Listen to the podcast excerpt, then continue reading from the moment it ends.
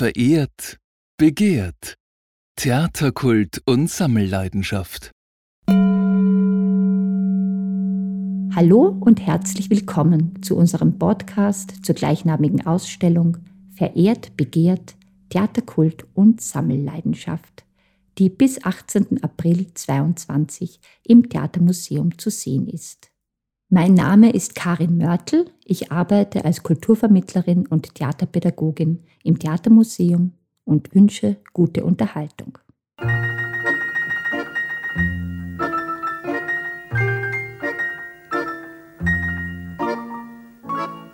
Unser heutiger Gast, Rudolf E. Olsiner, wurde 1939 in Wien geboren und ist seit schon 40 Jahren leidenschaftlicher Sammler. Herr Olziner, ich freue mich sehr, dass Sie sich Zeit für dieses Gespräch nehmen. Man kann sagen, Sie sammeln schon Ihr halbes Leben.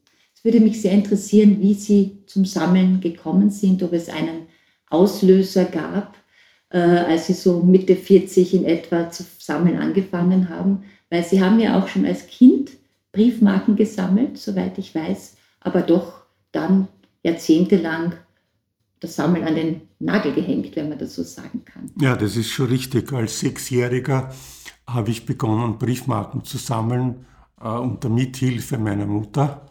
Äh, damals habe ich äh, weltweit gesammelt, wie das eben äh, üblich ist beim Beginn einer Sammlung. Später hat sich das auf Österreich äh, allein bezogen. Äh, ja, in der Nachfolgezeit habe ich halt versucht, auch bei Nachlässen innerhalb der Familie äh, immer wieder äh, Fotos äh, und Dokumente an mich zu reißen, wenn man das so sagen darf. Äh, das ist mir später dann äh, sehr zugute gekommen, äh, weil ich habe, oder sagen wir so, ich bin viereinhalb Jahre vor meiner Pension aus dem Berufsleben ausgeschieden und habe dann begonnen, einen Stammbaum anzulegen. Durch die entsprechenden Unterlagen äh, konnte ich äh, fast 600 Personen in den Stammbaum integrieren. Es war viel Arbeit, aber es war auch eine äh, höchst interessante Zeit, äh, die auch mit dem Sammeln zu tun hat.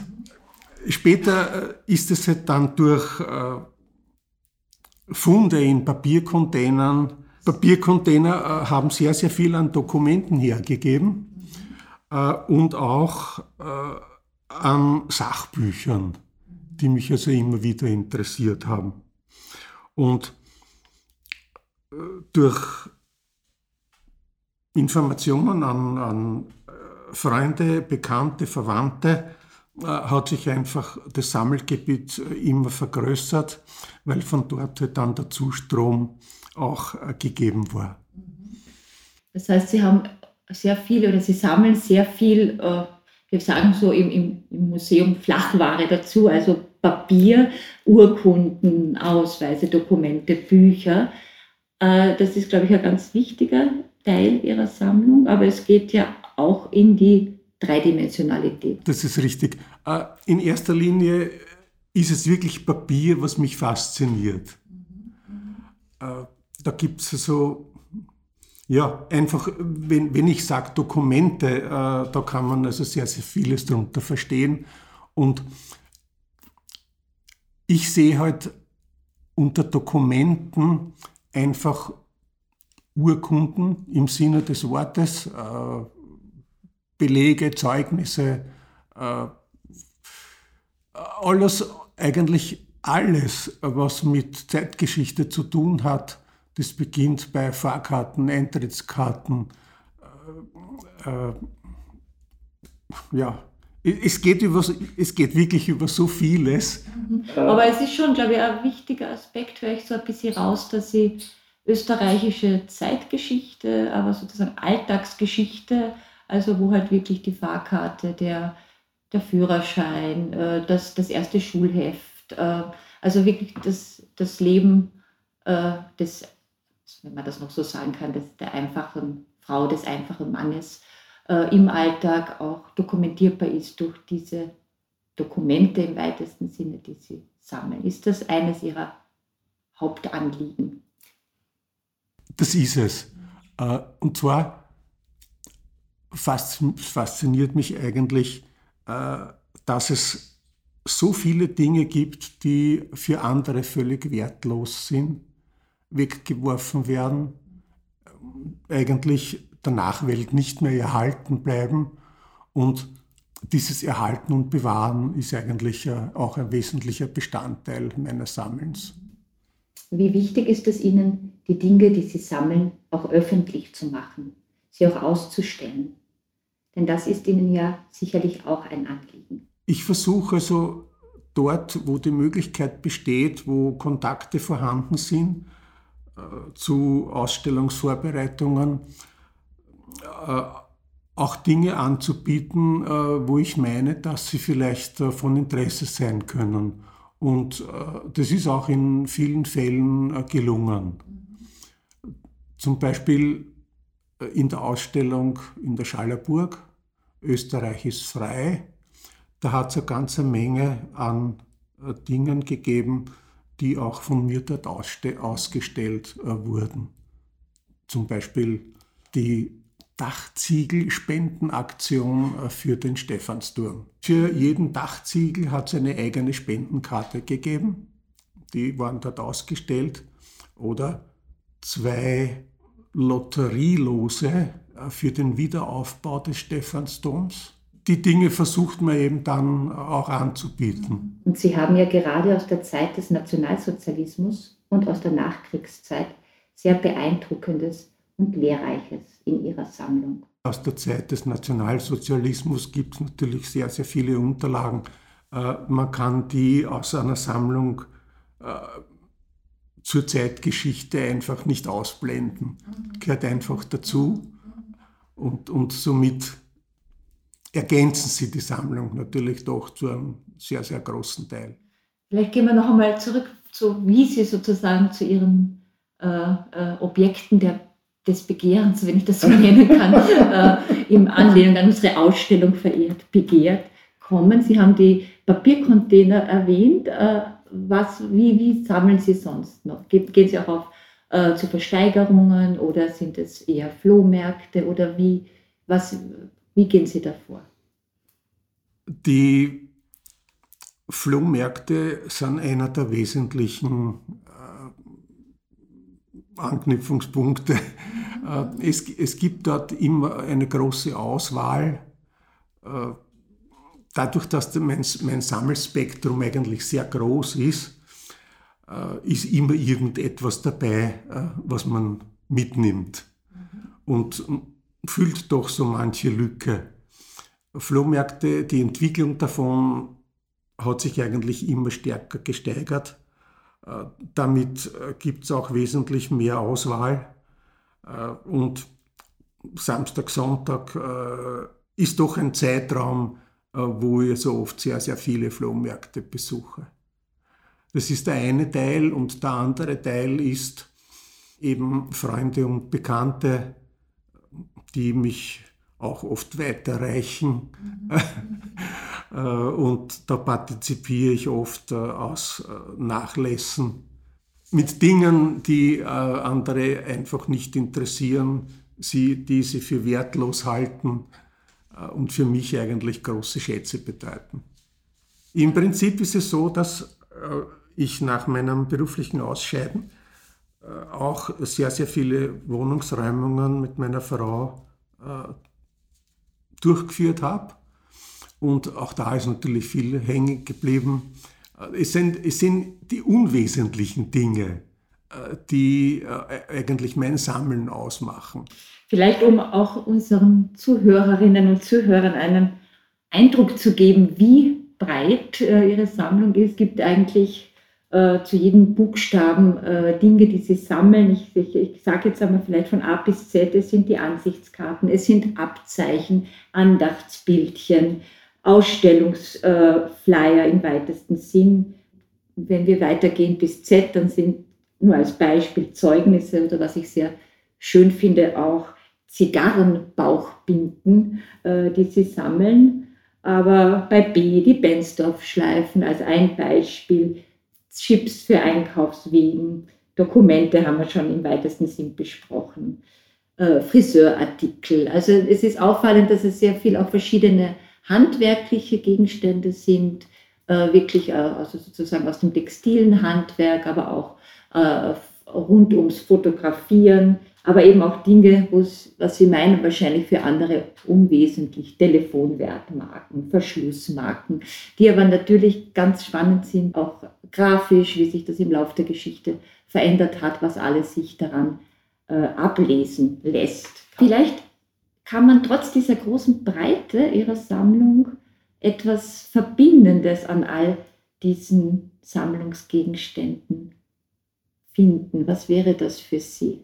Ich, würd, ich würde so sagen, wenn äh, aus, aus Ihrer Aufzählung zum Beispiel Friseurartikel, da gibt es eine ganze Menge an äh, Gebrauchsgegenständen, äh, zum Beispiel wie Lockenwickler, äh, Ondulierscheren, auch Brennscheren genannt, die man also für die Lockenpracht äh, verwendet hat. Dafür gibt es Spiritusbehälter, wenn man in, auf der Reise war, um äh, diese Geräte auch da verwenden zu können. Äh, Steckkämme aus Zelluloid und Schildbad, Rasierapparate, Rasierklingen, Rasiermesser, Abziehapparate, Rasierklingen, Schärfer. all das ist, ist also in diesem Sammelbegriff Friseurartikel zu finden. Und, und genau äh, diese Ansammlung an Gegenständen zu einem Thema, äh, die ist interessant. Ja, auch Ausweise in seiner gesamten Spektrum in der Kombination zu passenden Abzeichen ist äh, ein interessantes Thema. Und manchmal müssen die Dinge einfach nur ausgefallen sein, selten oder wenig bis unbekannt für andere Personen. Es gibt auch Sammelgegenstände, deren Gebrauch für mich unbekannt ist und die Auflösung erst oft Jahre später durch Zufall erfolgt. Äh, zum Beispiel eine Schränkzange, eine unbekannte Zange in meiner Sammlung, ein wunderschönes Werkzeug, sehr detailreich und kunstvoll ausgeführt, was man für Zange eigentlich normal gar nicht äh, erwartet. Ich hatte keine Ahnung, wozu sie dient. Und dann komme ich einmal in ein Holzdriftmuseum und sehe eine wirklich idente Zange dort liegen. Es, es war ein ein Aha-Erlebnis. Ja, Und äh, dort steht Schränkzange dabei. Das heißt, äh, wenn man Holz sägt, äh, müssen die Zähne einen Abstand äh, zueinander haben, und zwar nach außen hin. Einmal links, einmal rechts. Und diese äh, Schränkung äh, bringt ein besseres Sägeergebnis. Und äh, durch das ständige Sägen äh, drücken sich die Zähne immer wieder zusammen und diese Schränkzange, mit der bewirkt man wieder ein äh, zügiges und scharfes Sägen. Es war wirklich ein, ein wunderbares Erlebnis, wieder einen Gegenstand richtig zuordnen zu können. Wie gehen Sie eigentlich vor? Wie systematisieren Sie äh, Ihre Sammlung und, und, und wo bringen Sie all das unter, was Sie seit etwa 40 Jahren sammeln? Die Wohnung wird es wahrscheinlich äh, nicht mehr tun, könnte ich mir vorstellen, auch wenn es vielleicht so angefangen hat. Die Sammelgegenstände unterzubringen ist wirklich nicht, nicht so einfach. Äh, bei Papier, soweit es sich um Dokumente und, und ähnliches handelt, die in einem A4-Format unterzubringen sind, äh, ist es kein Problem. Die sind in Ordnern, äh, sind entsprechend gereiht, entweder chronologisch oder nach Themen, äh, je nachdem, äh, wie es am einfachsten ist, sie wiederzufinden. Äh, bei Büchern wird es ein bisschen schwieriger. Natürlich stehen in meinem Wohnzimmer auch Bücher, ohne die kann ich mir nicht vorstellen. Das sind halt ein paar ausgewählte, aber der größte Teil ist einfach in extern gelagert. Ich habe so drei äh, verschiedene Lager. Es sind in etwa, ja, es sind mehr als 100 Quadratmeter, äh, wo die Dinge untergebracht sind. Äh, zu Hause sind auch noch äh, Kleingegenstände wie äh, Rosenkränze, Wallfahrerandenken, Uller, Notgeld, Volksliedausgaben, Autographen, Autogramme, Abzeichen, ja, auch Hundemarken sind dabei äh, und Kleinsammlung eben aus Papier. Die sind vorwiegend in meinem sogenannten Arbeitszimmer zu Hause untergebracht. Also ich habe ein gutes visuelles Gedächtnis. Wenn ich einmal etwas gesehen habe, dann äh, haftet es äh, meist recht gut. Trotzdem kommt es natürlich manchmal vor, dass man Bücher einfach doppelt nimmt. das, ich glaube, das ist unausweichlich. Ich habe unter anderem 6000 Kinderbilderbücher. Also auch da kommt es hin und wieder vor, dass was doppelt kommt, aber ich habe auch einen Urenkel, äh, der ist fünf Jahre, also da kann man auch wieder äh, was weitergeben und äh, es ist nicht tragisch, wenn einmal das eine oder andere in einer Dublette auftaucht. Jetzt muss ich doch fragen, auch wie ist das sozusagen innerfamiliär? Also sammelt Ihre Frau mit Ihnen, beziehungsweise wie wird Ihr Sammeln in der Familie gesehen, beziehungsweise welchen, Einfluss hat es dann auch auf das, auf das Alltagsleben? Ja, meine Frau Christine hat sich zum Beispiel bemüht, äh, mir das erste Magazin zu organisieren. Es war zu Hause schon ein bisschen wenig Platz. Der Not gedrungen, aber äh, es hat geklappt und das hat sich leider dann halt im Laufe der Zeit ergeben, dass es damit nicht genug war und so haben sich dann mehrere Magazine äh, angeschlossen. Äh, sie selbst sammelt eigentlich nur Kochrezepte, ist aber immer wieder neugierig, was ich von den Flohmärkten nach Hause bringe.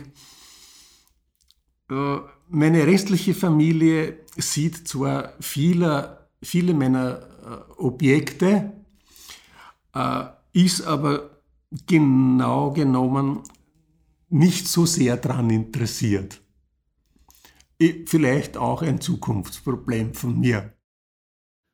Ich möchte vielleicht noch einmal wirklich zurück zu den Lieblingsgegenständen, äh, zu den Heil, also zu den persönlichen Highlights Ihrer, Ihrer Sammlung. Wenn Sie äh, sagen, Sie müssten sich jetzt wirklich von vielen trennen, was wäre sozusagen für Sie wirklich auf keinen Fall möglich?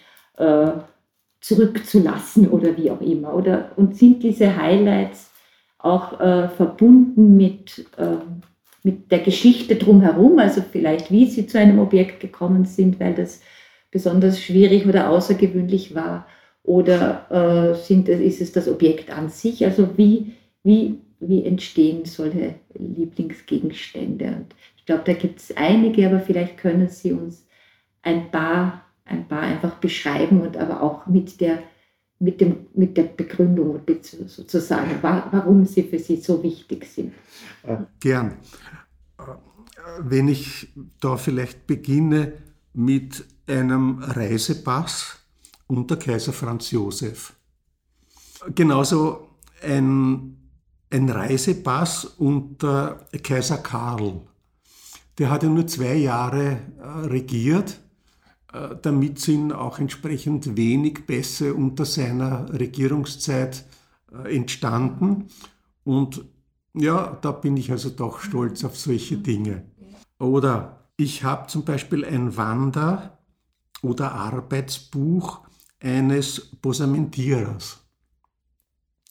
Schon der Name allein ist ein bisschen ungewöhnlich. Viele können damit sicher nichts anfangen. Aber äh, das ist ein Uniformlitzenerzeuger. Und äh, der ist in ganz Mitteleuropa herumgewandert, nachdem er ausgelernt war. Und äh, in dem Buch sind viele Stempeln von Botschaften und Gesandtschaften, wo er eben äh, gearbeitet hat. Das Interessante dazu, äh, ich habe auch einen Lehrbrief äh, zur Ausbildung eines äh, Posamentierers und das ist ein riesiges Plakat. Äh, interessanterweise musste der eine siebeneinhalbjährige Ausbildung hinter sich bringen. Also das ist schon gewaltig für eine Berufsausbildung. Ist das vielleicht so auch zu verstehen, dass dann diese, diese Walz, also dass er auch auf die Walz gegangen ist in, Richtig. und das innerhalb dieser ja, sieben Jahre ja. zur Ausbildung gezählt hat, zu verschiedenen äh, Lehrmeistern sozusagen? Es war ja auch um diese Zeit äh, üblich, äh, ein ja, also eben ein sogenanntes Arbeitsbuch äh, zu bekommen. Und da sind alle Arbeitszeiten eingetragen worden. Ähnlich Drittes Reich war es dann auch nicht anders. Äh, heute hat man halt einfach äh, einzelne Zeugnisse äh, seiner Berufslaufbahn. Ja, das ist auch einer der Highlights. Oder der Beleg zur Einladung für die antifaschistische Ausstellung Niemals vergessen im Jahre 46. Die war im Künstlerhaus. Der Inhalt war die Auswirkung von Faschismus, Nationalsozialismus und Krieg. Und ja, dazu gibt es auch bei mir den Katalog dazu zu der Ausstellung. Das war auch Teil der Entnazifizierung, wo äh, NSDAP-Mitglieder auch verpflichtend äh, zu dieser Ausstellung gehen mussten. Ist das ja, so es gibt auch, äh, es hat auch die Möglichkeit gegeben, auf, diesem, auf dieser Einladung äh, sich den Besuch bestätigen zu lassen. Und ich habe da einen Beleg, äh, wo jemand viermal diese Ausstellung besucht hat und jedes Mal die Bestätigung dafür erhalten hat. Noch was Besonderes. Die erste Nummer der, Zeit, der Kinderzeitschrift Kinderpost. Die stammt vom 1. Jänner 1946, also eigentlich sehr schnell nach Beendigung des Krieges, ist diese Kinderzeitung erschienen. Und da gibt es auch eine interessante äh, Angelegenheit. Ich selbst habe diese Zeitschrift auch bekommen, diese habe ich zwar vom Flohmarkt, äh, aber da hat es auch eine Korrespondenzmöglichkeit gegeben mit der Tante Gerda. Und äh, meine Mutter hat also auch an die Tante Gerda in meinem Namen geschrieben und ich habe also äh, einige Briefe aus dieser Korrespondenz noch in meiner Sammlung. Ein, ein Ausweis vom Lenzer Tiergarten fürs Glaubholz sammeln ist auch ein interessanter Beleg. Man durfte ja wirklich nur im Sinne des Wortes Glaubholz äh, sammeln, das heißt äh, äh, abgebrochene Äste, äh, am Boden liegendes Holz. Äh, man durfte kein Werkzeug äh, in den Tiergarten mitnehmen, sonst äh, wäre wahrscheinlich der Tiergarten abgeholzt worden. Aber auch ein geschichtlicher Beleg über die Notzeit äh, des Zweiten Weltkrieges. Das finde ich sehr schön, dass Sie das sagen. Ich kannte diese oder Glaubholzsammlerinnen eigentlich nur aus einem Kinderbuch, äh, Die kleine Hexe. Aha. Wenn ich mich nicht irre, da kommen äh, diese Frauen eben vor und werden vom Förster vertrieben und ja. äh, die kleine Hexe äh, hilft ihnen dann. Also Ansonsten wäre mir das eigentlich kein Begriff gewesen, außer durch dieses Bilderbuch oder Kinderbuch. Ja, aber das ist ja das Schöne an diesen Belegen, dass man äh, dadurch Einblick in, in Welten gewinnt oder in Zeiten gewinnt, äh, die man selbst nicht kennt. Äh, diese Wissenserweiterung, der Horizont wird größer. Genau das macht für mich Sammeln eigentlich aus. Ein Taufschein von 1795. Auch ein wunderschönes. Das ist dann wohl eines ihrer ältesten Stücke, 1795. Ähm, es gibt schon noch ein paar ältere Belege aus der Zeitgeschichte. Aber einer eher aus einer jüngeren Zeit ist ein Schulheft äh, vom 3. Mai 1945 und da steht zum Beispiel, Wien ist wieder frei. Wien ist die Hauptstadt von Österreich. Österreich ist eine freie demokratische Republik. Wir haben keinen Kaiser, wir brauchen keinen Führer, wir gehören nicht zu Deutschland. Am 29. April wurde die Republik gegründet. Der erste Kanzler heißt Karl Renner, Theodor Körner ist Bürgermeister von Wien. Also ein ganz besonders zeitgeschichtliches Instrument.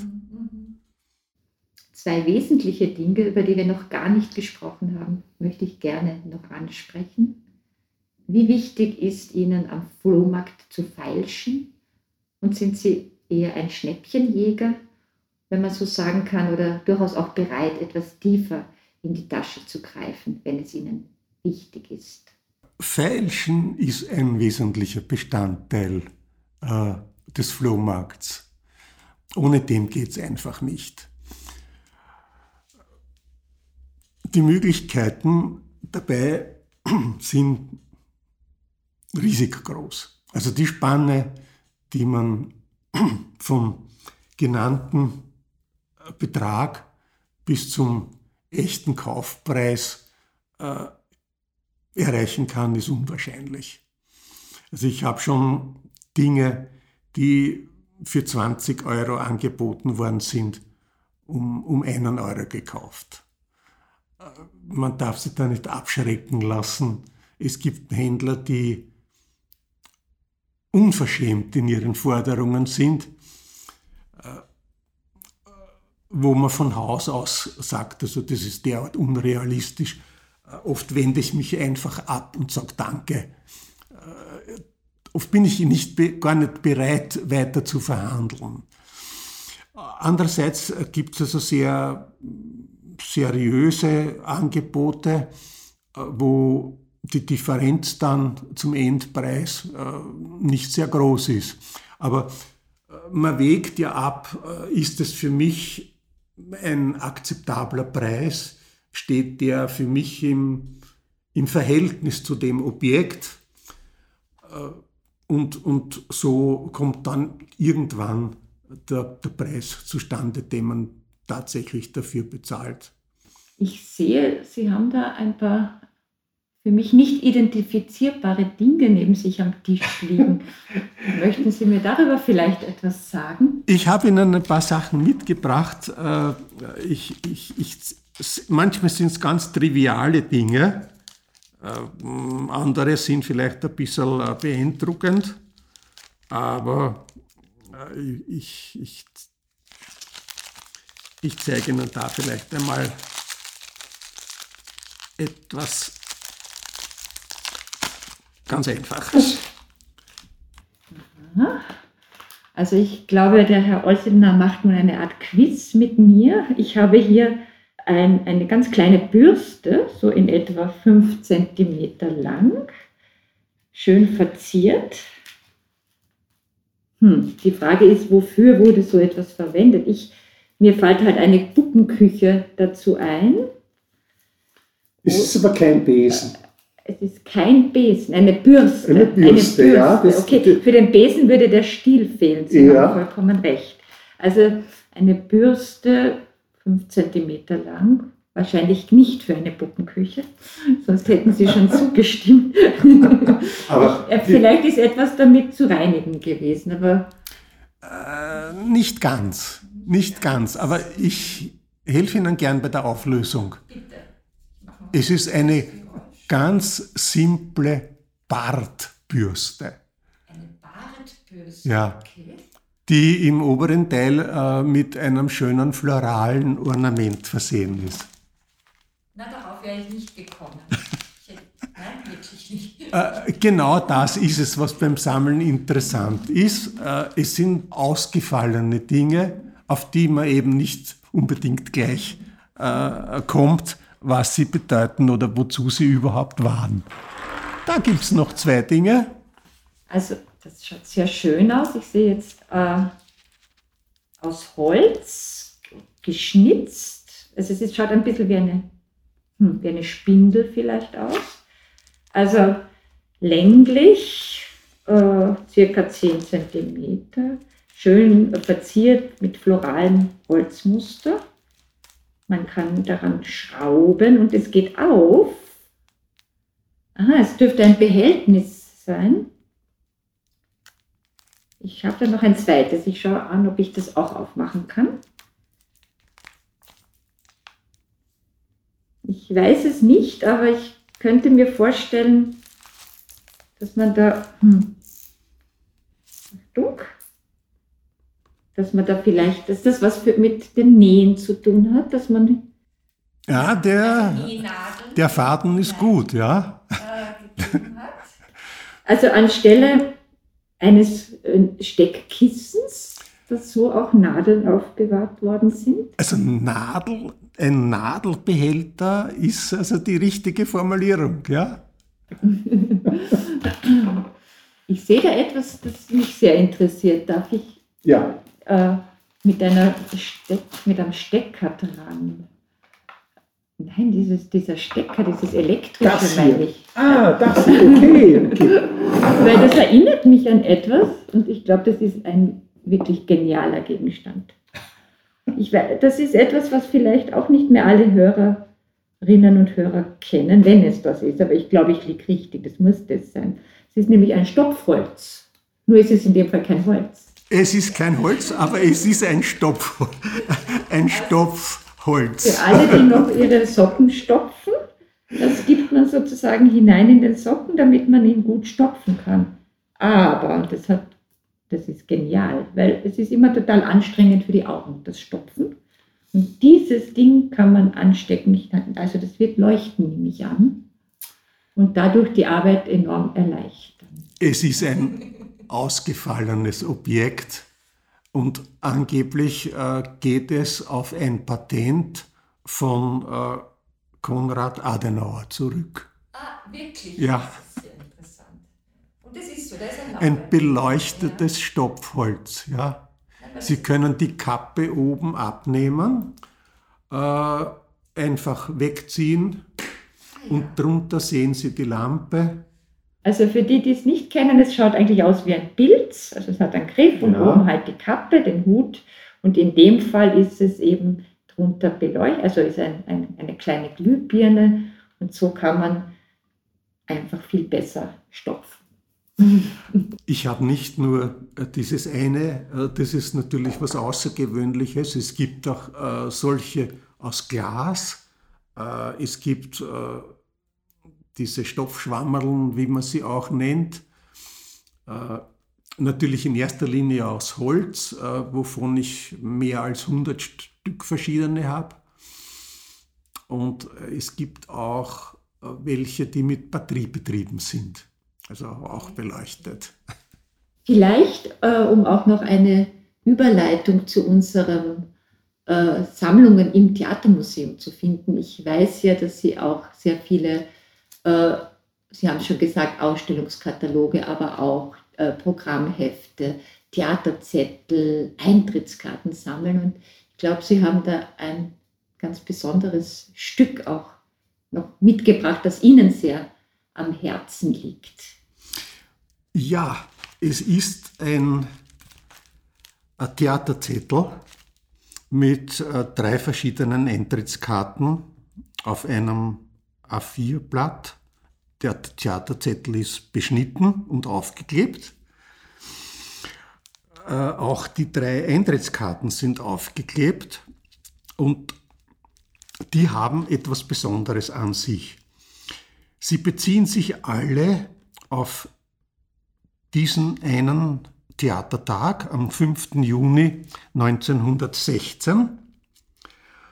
Und da steht auf einer Eintrittskarte zum Beispiel, ja, von wo? Es ist vom Burgtheater, vom K&K Hofburgtheater, ist dieser Theaterzettel.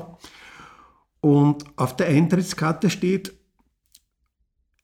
es ist für das linke Stehparterre. Der Preis sind 20 Heller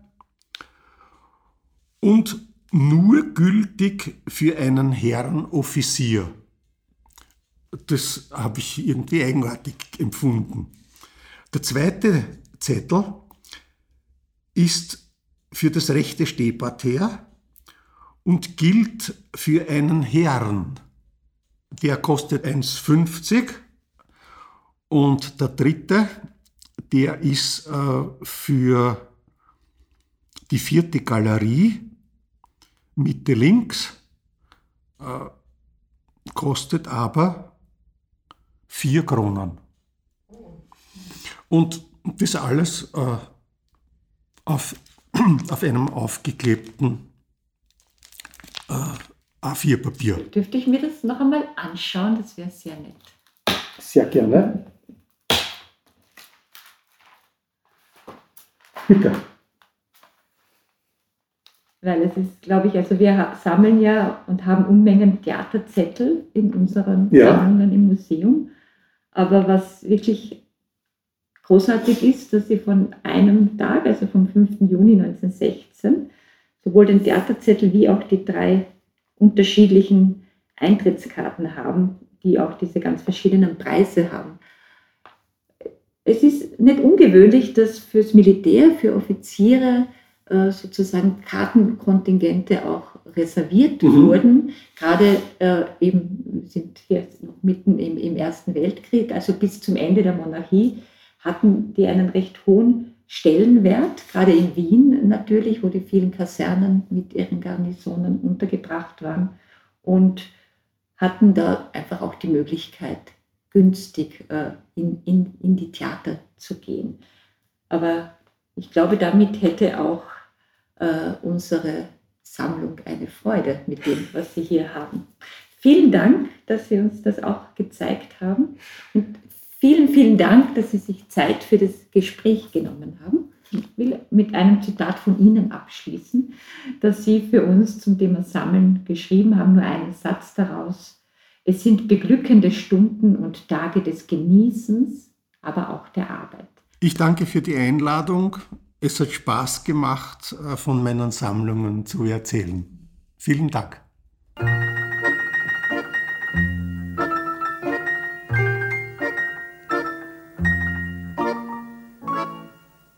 Vielen Dank fürs Zuhören. In unserem nächsten Podcast darf ich Michael Schottenberg als unseren Gast begrüßen. Früher Schauspieler, Regisseur, Theaterleiter, heute Reiseschriftsteller, immer ein Sammler von Erfahrungen. Ich freue mich, wenn Sie wieder mit dabei sind. Die Ausstellung Verehrt, Begehrt, Theaterkult und Sammelleidenschaft ist noch bis 18. April 2022 im Theatermuseum in Wien zu sehen.